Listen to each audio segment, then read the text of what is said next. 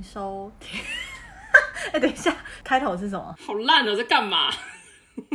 Hello，大家好，欢迎收听那些我朋友发生的事。我是 Lara，我是 Jen。刚刚怎么回事？时空隧道啊！不是，我刚刚突然二十几集，现在才怀疑啊！突然卡住，想说，嗯，我平常是这样开头吗？今天真的是一片空白哎。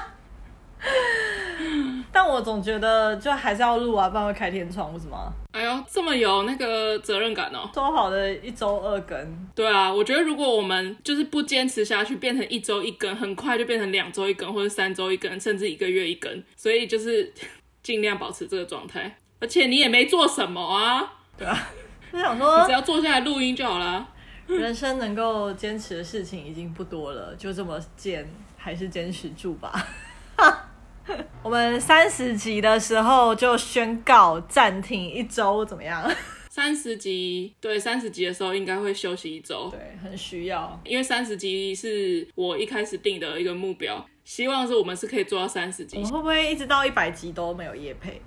那也没差吧。现在 podcast 圈那么难做，对啊。但是近期节目算是有在小幅的在成长这样子，因为我们的节目不知道礼拜几的时候被 SoundOn 放在首页上面，觉得很感动哎。我还以为是我，因为是我登录我的后台，所以我才看得到我自己，就后来发现哎。欸我用什么无痕的页面看也是有出现，所以在 SoundOn 的成绩上稍微比较好一点。哎，今天本来昨天就是我朋友跟我讲说，就是他都听我们的节目睡觉。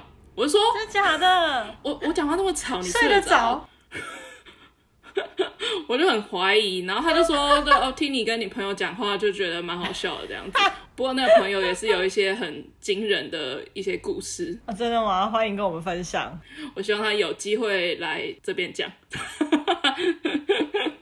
啊，反正到时候再说啊。他的故事很精彩。你有什么近况要更新吗？哦，跟大家讲一下，还记得我之前帮我同事就是带导师，因为她怀孕的那个部分吗？重要吗？情况类似的话不是很想听。她接下来又请了两个礼拜，然后这次我完全不知道。就是我是上课上到一半，他们班学生在聊天的时候，我就听到问他们，他们就说我们老师又请了两个礼拜，但是他这次这两周都是请第一顺位的老师，所以我就不用。Oh. 但是你以为这样我就开心了吗？并没有，我就想说完蛋了，他万一又再请两周，那两周就会是我。他会不会一路请到请产假啊？这样真的，我我也不能说什么。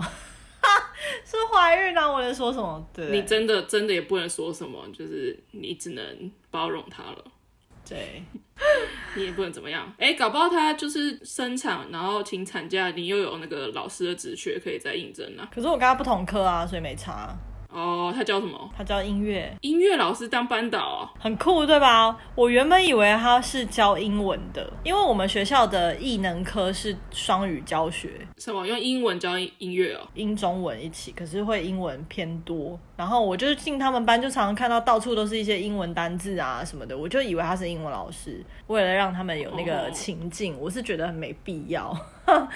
我是觉得，你如果不是在美国，你叫一个台湾的老师用英文上音乐课，有需要吗？太多余了吧？我可以理解是。可能为了什么国际趋势之类的，就是我们要像新加坡、马来西亚那样。可是我觉得台湾的文化背景就不一样啊。对啊，搞什么啊？学校营造成一个都是全英文的气氛好了，可是他回家阿公阿妈讲台语，大部分的孩子都会感到挫折比较多啦。老实说，我觉得有点本末倒置，哎，应该要加强母语训练才对。毕竟台语、客家语，然后原住民语这些都在流失，是没错啊。但是相对来讲，你要去推动这个会的人也很少，而且你说客家话、闽南语这些东西，像我好了，你要怎么判定我闽南语厉不厉害？有有考试啊，可是那你叫我阿嬷去考试？没有，我说意思是检定啊，教学是一回事，口语是一回事，我可以理解啊。不是台湾对于语言的检定还是会偏向书面，可是台湾本土的母语它就是都是比较口语的东西啊。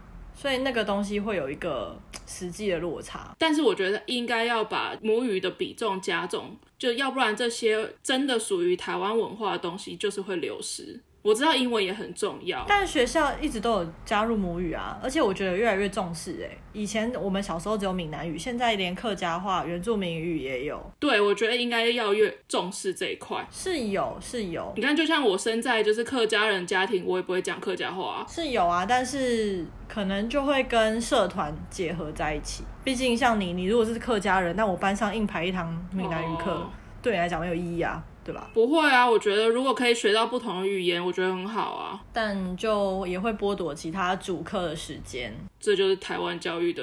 哀伤之处，所有艺能科都拿去上。母语确实是很重要，可是我个人是蛮支持它放在社团课里面的，因为就是你有兴趣，你就去那里。哦，我觉得应该是鼓励那些会母语的小孩，就是要让他们知道说自己会母语这件事情是非常珍贵的。因为我就记得我小时候是有闽南语课，可是确实没有课语课啊。对啊，现在已经有了。我就觉得啊，这不重点。我就偶然看到课表，发现他教音乐，然后一个礼拜就一节课。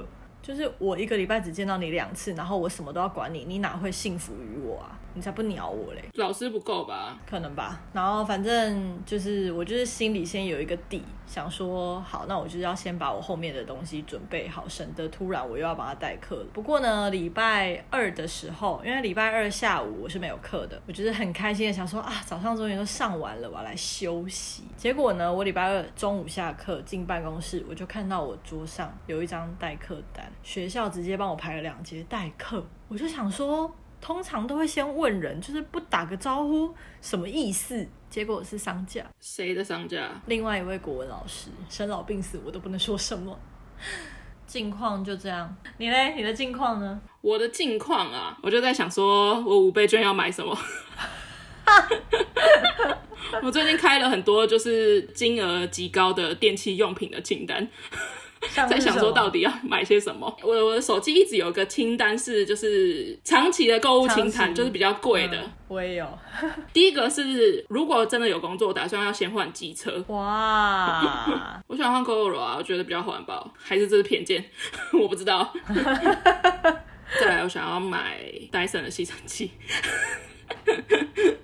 哎、欸，戴森的吸尘器价差很多哎、欸。嗯，也是我的梦幻一品之一。我我最近有在想说，真的有需要买到 Dyson 的吸尘器吗？但是我就是又很想要拥有 Dyson 的吸尘器，就觉得好像买一个以后都不用买了。我觉得这个品牌迷思可能会被人家就是炮轰。啊，反正就是这两个。如果再有钱一点，可能就换沙发吧。哇，大概啊，我最近有点想要换摩托车哦，跟我一样是吗？我上次去换机油的时候，上次我们不是有聊到嘛，就是那一次就让我觉得，嗯，轮胎也要换，什么都要换，然后就觉得，就十几年的老车了，好像也是该换一下哦。我的摩托车也超久啊，我毕业那一年，我妈本来想要送我一台摩托车，就说就帮我换新车这样，嗯，然后我就跟她说不用了，干嘛那么客气？将来要买汽车的时候还赞助我。谁要摩托车啊？你哪需要有汽车啊？有朝一日啊，我还是希望我要会开车啊。我今年真的很想要会开车哎、欸，但我还没有时间去学。我计划在明年，就是差不多寒假的时候，二月吧，再去学。哦哦哦，祝祝你顺利，谢谢。基本上我觉得你有开车的需求，你再去学车，要不然你就是考了之后就是放在那里。我有开车的需求，我要出去玩。哦哦，好哦。还有一些比较小的东西，但是也是需要一些闲钱。才可以买的，像是气炸烤箱。帮我们来分享我们的那个梦幻一品清单。梦幻一品清单我讲完啦，就这些吗？我都是家电类的，还要不然嘞？要不然你的梦幻一品是什么？也不是梦幻一品，就是想买的东西。沙发，刚刚讲的吸尘器，还有那个空气清净机。跟除湿机，我家真的很缺家电。不是我在讲，我妈真的很讨厌买家电，所以我就是觉得我要把缺乏的家电一个一个买起来。基本上，我觉得这几个里面，除湿机应该会最先买吧。除湿机是我母亲，她唯独说可以买的，她连气炸锅当初都不让我买。要不然你钱就砸下去买那个 Dyson 的，它是三合一，就是冷暖，然后跟空气清净一起的。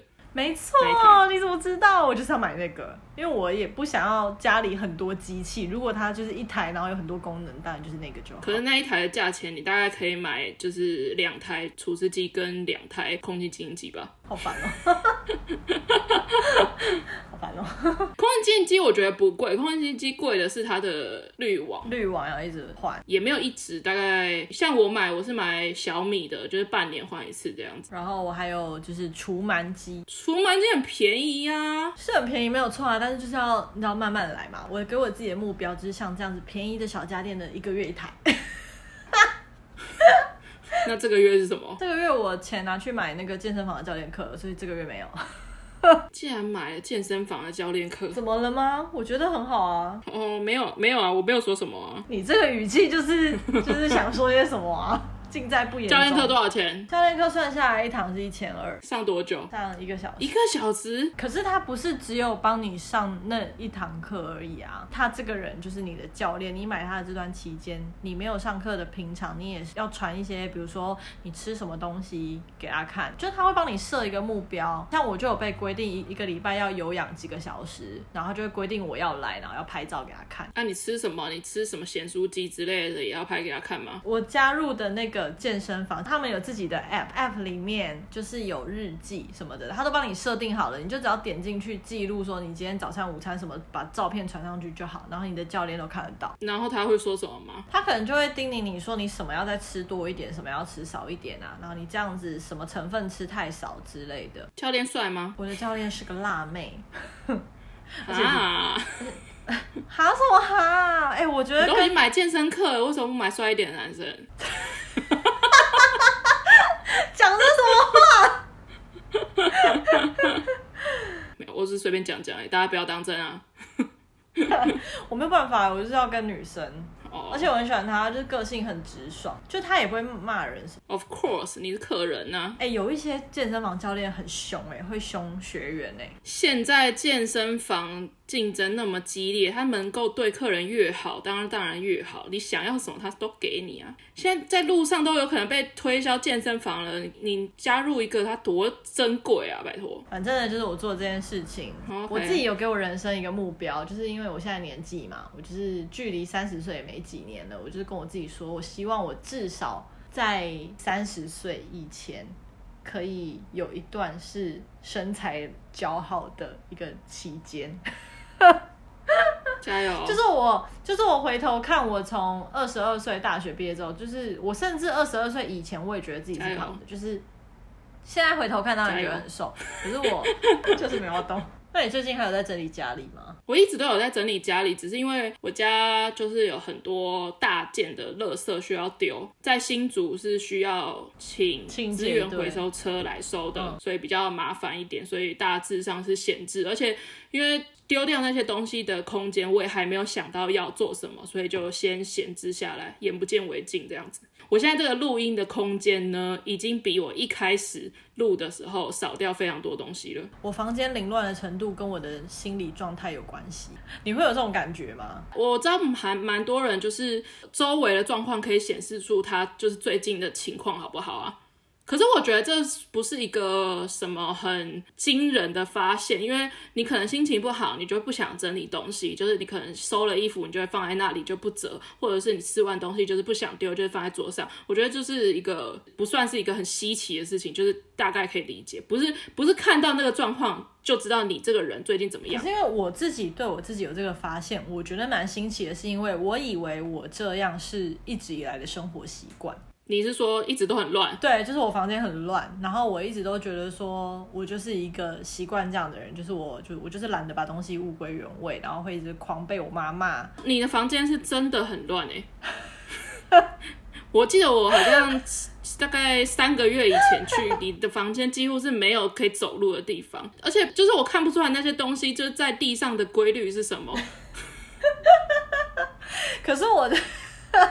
可是我觉得是因为他们他整齐的时候你们都没有看过，他什么时候整齐？整齐的时候邀请我去好不好？他真的有整齐过。我会突然想要整理，然后一整理就会整理的超级干净跟整齐。谁不是这样？可是直到前几天，我就发现，其实我发现我的房间乱是跟我的心理程度有关，或是跟我最近的生活状态有关。可是我以前都是以为那是我的习惯跟懒。我觉得你不可以这样想，因为你这样子想，你就会想说啊，最近房间好乱，我一定是心情很差，干脆不要不想整理。没有。我不是这样子想的，其实我最近状态、心理状态没有到非常好。我觉得我房间现在是我史上最乱的一个程度，我从来没有这么乱过。而且我觉得大家不可以把忙。这件事情就是忙，不想整理，懒得整理，就是这件事情放在嘴巴上，因为就算很忙，绝对会有时间可以整理的。但我不是说不整理就怎样，反正那你的空间就是你管人家怎么想。反正我觉得我现在看上去就是那个凌乱的程度，我就觉得嗯，跟我最近心里的状态很像，就是乱七八糟。然后我想说，好，接下来双十连假我要大肆整理一番。嗯，然后我就想到我上一次大肆整理的时候，好像开始到了一个想要。丢东西的年纪了，OK。我跟我妈个性差超多，我妈是狂丢东西，丢到家徒四壁的那种，就是家里连沙发都没有。可是我是会一直留东西，就比如说这个瓶子，可能就是我觉得它很漂亮，我就会留。我以前这种人，可是我妈就会觉得，就是你连买那个瓶子都不应该。对，我觉得整件事情整理啊，或者是什么囤物症这件事情的源头就是。欲望，对对，我就是一个欲望高涨的人。你没有买东西的欲望，你就不需要丢东西。说实在，我丢不下手的东西，通常都是有纪念价值的东西。所以在买有纪念价值的东西的时候，我就会给它一个赋予一个意义。我如果去什么，像是我绝对不可能会买磁铁，因为我不可能会有地方可以贴磁铁。但是我有可能会去买一个小小的，可能纪念的一个废物的一个雕像，或者是一个。就是可以摆在那里毫无用处的东西，就放在那里。你那济州岛的石头爷爷不是蛮大尊的吗？他才十五公分，什么大尊？而且我家有一个区域是，就是真的是废物区，出国玩的纪念品啊，或者是我的纸胶带啊，什么都在那个废物区里面。我就是努力让自己不要超出那个废物区。有我看过那个废物区，反正我刚刚讲的是，我是一个就是囤物的人，因为本人就是没有在牵制自己的欲望，但是我觉得这几年我也慢慢的开始在改变。然后我从去年，我第一个丢的就是衣服，我第一个整理的地方就是我们家更衣室，我就是丢衣服。那个时候呢，恰逢本人失恋，就是心情不是很好。结果呢，我就在整理衣柜的时候，一边整理就一边听歌，然后就自己一个人，然后突然悟出了人生哲理。我当时整理完更衣室之后，我就觉得以后如果我有朋友失恋，我都要叫他们去整理自己的衣柜或者自己的房间。就是我觉得特别是衣柜，因为我那时候就是对衣柜很有感。你为什么不先整理自己的房间？我就想先整理衣柜，不行哦，就是一年。哎、欸，我没有，我的我的意思是，我没有要指责你的意思，好吗？我的意思是为什么？我的意思是为什么不是先从整理房间开始？哦，因为当时我的房间蛮整齐的。就是呢，我在整理的过程当中，我我们跟衣服之间的关系，就跟我们跟另一半，甚至是任何人际关系是一样的。譬如说，像我这种爱买衣服的人呢，每一个人的衣柜里面一定都会有你当初买的时候你就知道你不适合，但你硬要买的衣服。然后呢，像这样的衣服对照到人际关系上，有些人呢，你们当初就知道不适合，那你就是一直把它放在那边，然后也占空间。然后也浪费钱，浪费时间。然后还有一种衣服呢，就是你买了，你也穿过，可是可能随着时间的关系，或是生活情况的改变，你们之间有了变化。就比如说你变胖了，变瘦了，那件衣服可能变松了，或者是缩水了之类的，就是你们不再适合了。你们随着时间不再适合了。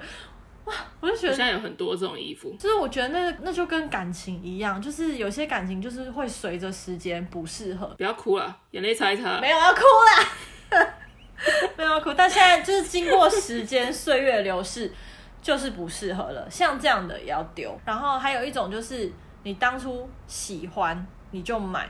它也许在你身上是适合，结果其实你回到家之后，你就发现，哎，好像没有那么适合。就是你以为你适合，但你回家之后发现，哎，其实它跟你其他的衣服都没有办法搭，你有可能要因为它再去买另外一种款式的裤子之类的。听起来很快乐哎，就是 有一些衣服，你可能就是当下试穿买的时候，你觉得就是很开心，一直爽。可是事实上，你没有那么多场合可以穿到它，所以他可能就挂在那边，有点后悔。可是我看了很快乐，不可以留着它吗？就也也 OK 啊，只是我当时就发现，哎、欸，我也有这种衣服。然后还有一种衣服是就是。当初我买的时候，它就是梦幻逸品，遇到梦中情人那样。可是你会舍不得穿，舍不得丢，会因为它价值不菲，当初难以得到，所以你硬留。嗯，就是我觉得这个跟感情也蛮像的，就是有些感情得来不易，即使你知道在一起之后，哎，其实不适合，或者是就是蛮辛苦的等等的，但是因为就是遇到一个梦中情人，难得的感情不愿意放手，很多人被情勒就是这样吧。对，我觉得这种也是要丢。就再贵，我觉得都是要咬着牙。Right now 不适合你，就是要要避免这种状况的发生，就是不要买太贵的衣服。对，就买买素 T 就好了。素 T 可以买五件，你干嘛去买一件花不溜丢的衬衫呢？虽然我花不溜丢的衬衫是很多，我也是。就是这个概念，就是这个概念。然后最后我就按着这样子去丢。我在丢的过程中发现，我最后留下来的睡衣哦，睡衣当然要留啊。就是最常穿出门，可能就是一些 T 恤啊、衬衫，他们不一定有品牌，他们不一定都是别的国家的，甚至有一些可能就是淘宝很便宜的。可是我穿起来却觉得最舒服、最自在。总之，我在整理那个衣柜的过程中，我就觉得天哪！以后有人有人失恋，我都要推荐他，就是整理自己的衣柜，尤其是女生，这样会很刻板印象。不会啊，真正的刻板印象是男生的衣柜里的衣服基本上大部分都要丢掉。Oh. 超没品！哎、欸，很多男生的衣柜我真的是不堪入目哎，真的真的很值得丢哎。就想说，这个为什么还要留？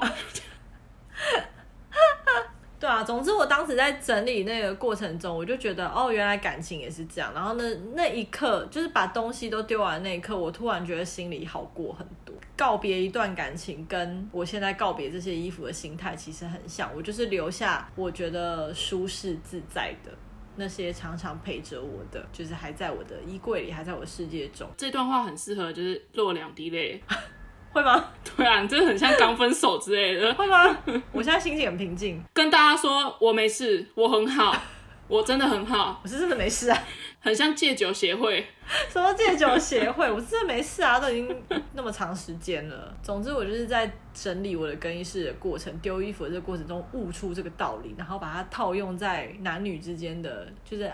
感情关系之中，突然觉得豁然开朗哎、欸！我觉得就是不要买过多，把衣柜加大这种事情，就是跟我那个废物区一样，你就是给自己的衣柜一个空间，不要超出它，这样就好了。快要超出它的时候，你就应该要整理不要的衣服。但我觉得我在整理这个过程中，我也学到一个事情，就是我觉得我在丢掉那些衣服了之后，我就跟我自己说，就是我以后买衣服。我不要再乱买了，不要再只是因为喜欢就买，也不要再因为就是买来不适合，懒得退货就留下。我觉得我就是要好好的去逛街，好好的去摸每一件衣服的材质，穿上去，然后确认它的材质、版型，然后跟我的衣柜里面的东西什么都可以搭配很 match，我才要买下它。这样最后会不会只有黑跟白的衣服？就算它价格稍贵一点，但我觉得也没有关系。所谓的稍贵一点是多少钱？你可以接受？要看到时候要看吧，款式不一样又不一定。你那你说说，你现在衣柜里面最贵的一件衣服是多少钱？三千多块。什么什么衣服？一件牛仔衬衫。哎、欸，那件牛仔衬衫版型穿起来真的很厉害，那是我小时候不懂事。OK OK，对，我觉得我对买衣服这件事情比较没有这么。严格啦，因为可能跟我以前在服饰业工作的资历有点关系。我还是一样那个理论，就是我的衣柜是一个空间。当我觉得那个空间快要爆炸的时候，我就是断舍离的。状况这样子，嗯，而且我觉得真的是要好好对待你每件衣服。我抽屉里的衣服全部都是折得好好的，这很不像我。而且我在服饰业工作之前也不会这样做。但是好好的整理过，折好它，衬衫怎么 T 恤分颜色分好的话，穿它的时候就是会。我觉得这很真的很像戒酒协会，我还是不要讲这段话。你讲讲看，讲讲看。我会放照片证明，就是我的衣柜到底是有多干净，大家看到是会吓到的那种程度。但是我不是说每个人都要这样做。我现在的整理方法是：T 恤全部都是折起来，衬衫全部都是折起来，裤子长版的东西全部都是挂起来，有一个衣柜是专门全部都是冬天的衣服，因为冬天的衣服没办法折，你折会很占空间。然后外套的部分是另外一整杆。嗯，我这样讲很没有说服力，因为我本身的衣柜的空间很大，但是我也没有再超出这个范围了，它就是可能就是我一辈子的空间了。嗯 真的不用，而且我觉得之前五月那时候不是疫情爆发嘛，大家都关在家里面。我那时候还是要上班，那时候我就突然看着我的衣柜，因为已经经过前面那个失恋，你知道断舍离衣柜的一个阶段了，所以我留下的全部都是我觉得哎呦就是舒适，然后就是我会穿，然后我很喜欢的这些就都留下。可是到疫情爆发那一瞬间，我又突然觉得我好像可以把一半都丢掉，就是 因为不出门。然后只去公司，你不可能穿一个就是你知道去海岛的那种印花洋装去上班吧？就看着就突然觉得，啊、我也不能穿这个花花洋装，然后我也不能穿那个，就是我留这些到底要干嘛呢？我什么时候能够去海边再穿一次呢？突然觉得好像一半以上都可以丢掉。不过我没有干这件事，因为我觉得解封之后我就会后悔。其实我不觉得也不用特别断舍离吧，就是你如果不断舍离让你更开心的话，那你就不要断舍离啊。你想买就买啊，没差啊。对啊，当然是，当然是这样，没错啦。只是我觉得就是啊，反正如果现在有人失恋啊，还是什么，就是人生哪里不顺遂啊，你就找你家一个地方，就是去丢东西就对了，心情会很好，真的会很好。我觉得大家太推崇断舍离、极简主义这件事情了，就是我觉得真的没有必要，因为我觉得如果你买东西可以让你快乐，那你就买，就跟我妈一样。我不推崇极简主义，因为我妈就是极简主义，我觉得我太痛苦了。我认同知足常乐这件事情，可是我觉得就是适当的有一些会让你快乐的小东西也没有不好。家里很需要一个废物区，你现在就应该要在你房间弄一个废物区，啊、就把废物就堆在那个角落，然后把那个废物区画一个框框，然后废物绝对不会超超出那个框框外面。我现在看到的一些就是极简主义的人，他们是真的干净到就是少到我觉得我没办法那样过。你说娜娜嗯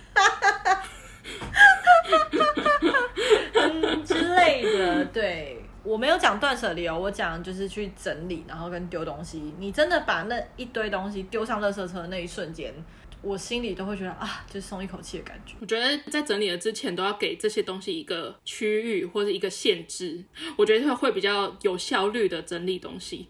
不要超出那个区域，或者不要超出那个限制。如果你真的、真的、真的丢不掉，那你就规划一个区域给他，跟他同类的东西，我觉得是比较好。哦，有些人好像也会这样，就是属于那一段记忆的东西，会用一个盒子可能装起来，就是尘封这样。呃，我觉得这样也不是一个好处好事。关于那些回忆的东西，我觉得你要放在你可以看得到位置，像是什么相框啊、相片啊那一类的纪念价值的东西，我觉得你要在。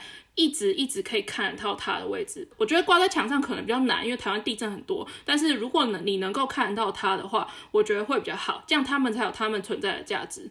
要不然它只是收在一个盒子里面，你可能过了三五年再拿出来看，那个就等于是占到你的空间的一个部位。所以有纪念价值的东西，这个是那个近藤麻里会教的，你要认真的看过，你要留哪些东西再留下来，知道一定很多人丢不掉。同学写给你的卡片，前男友写给你的卡片，任何东西拍照下来，正反面都拍，把它弄成电子化的记忆存下来，不要再留那些东西了。我就说，我就说你很异化吧，你连你留那些东西干嘛？你留那些东西干嘛？你就拍照起来，反正你到时候如果想要跟以前的朋友分享，或者是你想要跟大家讲的话，你也是拿照片跟大家讲啊。哦，好务实哦，又没有那么多人会去你家看那些东西。好务实哦！我有一个盒子，就是专门就是小时候朋友写给我的卡片或是纸条，哎，写给我的，里面也有你的手工卡片，哎，没关系，可以丢掉，我不介意。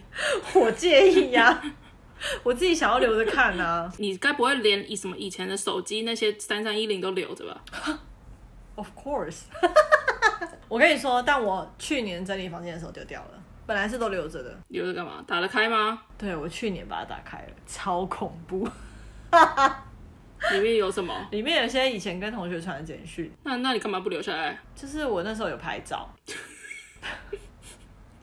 你有发现？那你为什么纸条、卡片跟卡片不一样？卡片手机它有可能哪一天都打不开，可是卡片摆在那里，它就是打开就能看。而且手机那时候就是电也充不进去，我是用它最后剩余的一点点电把它打开来，然后很快速的浏览以前传的什么简讯。这样，我我觉得我断舍离最确实执行的地方就是在食物的部分，我家冰箱超级空。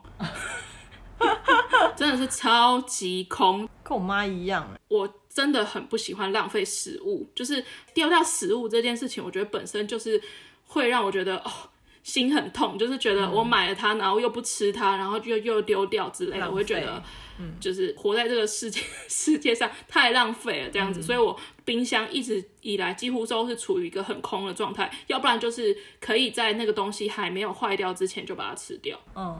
我也是，我觉得这个真的是很大家很难做到，因为冰箱又是另外一门课题。我以前在阿妈家，阿妈就是那个坏掉过期的一年多的东西都还在冰箱的角落。对啊，长辈都这样。我妈就是那种，可能我买一包青菜在冰箱冰两天没吃，她就开始念，她就开始骂，你买了为什么不吃？我说才才两天，她就说两天那个东西就开始坏，你给我赶赶快给我吃掉，这样。啊，差不多了吧？推一个剧啊，你就推啊。诶、欸，可是我觉得定藤麻里惠那个有点太红了，还需要推吗？我没有看，在 Netflix 上面叫做《怦然心动的人生整理魔法》，但其实我没有看完，我大概只有看三集的样子。然后他就是近藤麻近藤麻里惠这个人，他就去一些家庭，然后给他们一些整理上面的指导。嗯、我跟你讲，那些家庭哦都很夸张。绝对是比普通人都还要夸张很多，是像那个全能住宅改造王改造前的那种夸张度吗？我觉得近藤麻里惠这个里面的比较夸张，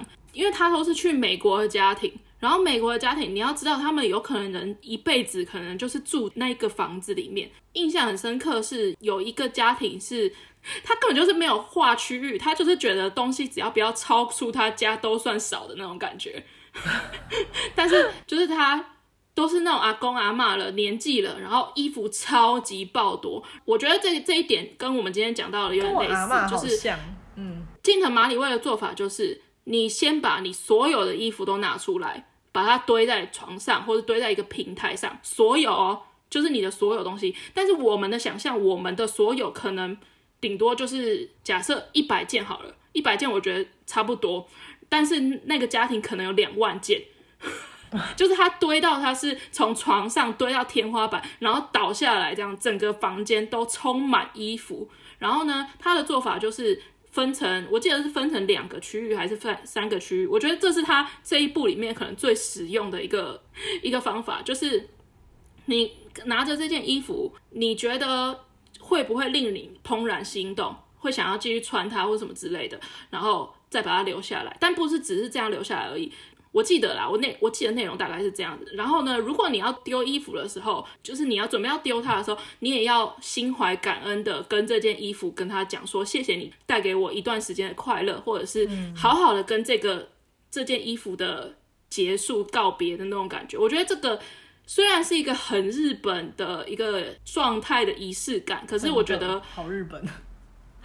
对，但是我觉得这件事情非常重要。我觉得重点不是你留，应该是重点是你懂感恩吧？感谢你生命中的某每一个小小的事物，这样。你有可能你买了，可是你没有穿它，那你可能就会有一点小小的愧疚感。那你就要反思自己，说你以后还要不要这样做？等于是这个东西，它对他来讲，它没有发挥它任何的价值。在你买了它之后。对啊，那那那那就是一个愧疚感。那如果有的衣服是你买了，你穿了它很久，你非常感谢它带给你所有的一切，那也是另外一种感觉。嗯、所以他在丢东西的状态当中，他可以面对很多，是不是很适合套用在感情关系里？